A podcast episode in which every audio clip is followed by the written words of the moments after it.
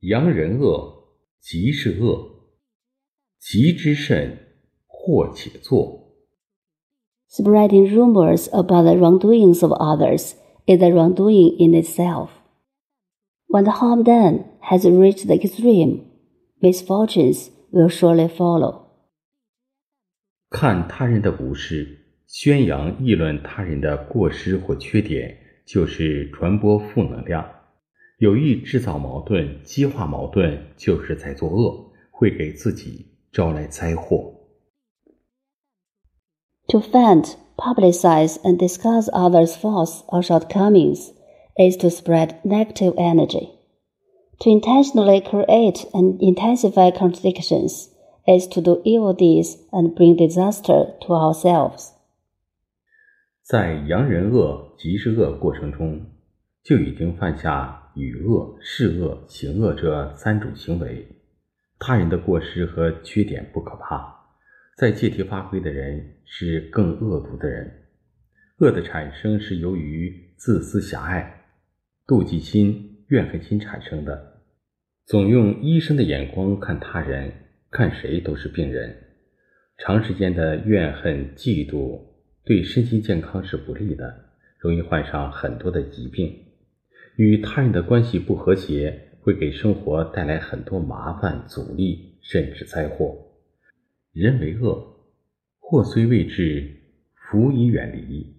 化解一切灾难祸事的方法，就是宽容、感恩、善良，引恶扬善，让爱的阳光照耀自己的内心。In the process of publicize the faults or shortcomings of others. People have already spoken, seen, and acted evilly. Others' faults and shortcomings are not terrible, but those who publicize are vicious.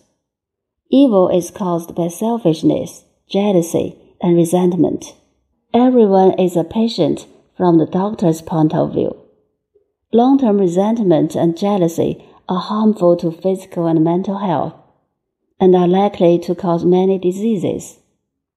The disharmony with others will bring a lot of troubles, obstacles, and even disasters to life.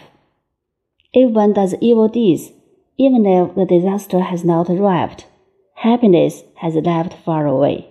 The way to resolve the disasters and calamities is to be tolerant, grateful, kind, neglect others' wrongdoing, and praise their good deeds to introduce the sunshine of love to our heart. 心是所有行为及其结果的根源。一颗充满仇恨和贪欲的心，只会增加无限的烦恼和痛苦。看他人不顺眼，是自己内在的修养不够。原谅他人就是原谅自己，要心无思念，平等对待一切人事物，改变心态。不要去管制或挑剔他人，而要先管好自己。人无完人，一言一行、一举一动都难免有不足的地方。每个人皆有做好人的潜能，即使是最邪恶的人，一个人改变了，就改变了一个家庭；一个家庭改变了，就改变了很多的家庭。这样生活会更加和谐友善。Heart is the root of all actions and their results. A heart full of hatred or greed will only increase infinite troubles and pains. Disliking others shows insufficient self cultivation, and forgiving others is forgiving ourselves. We should treat all people, affairs, and things equally. Change our mentality, not control or criticize others, but manage ourselves first. No one is perfect, and it is inevitable that there are shortcomings in words and actions. Everyone, even the evilest person, has the potential to be a good person.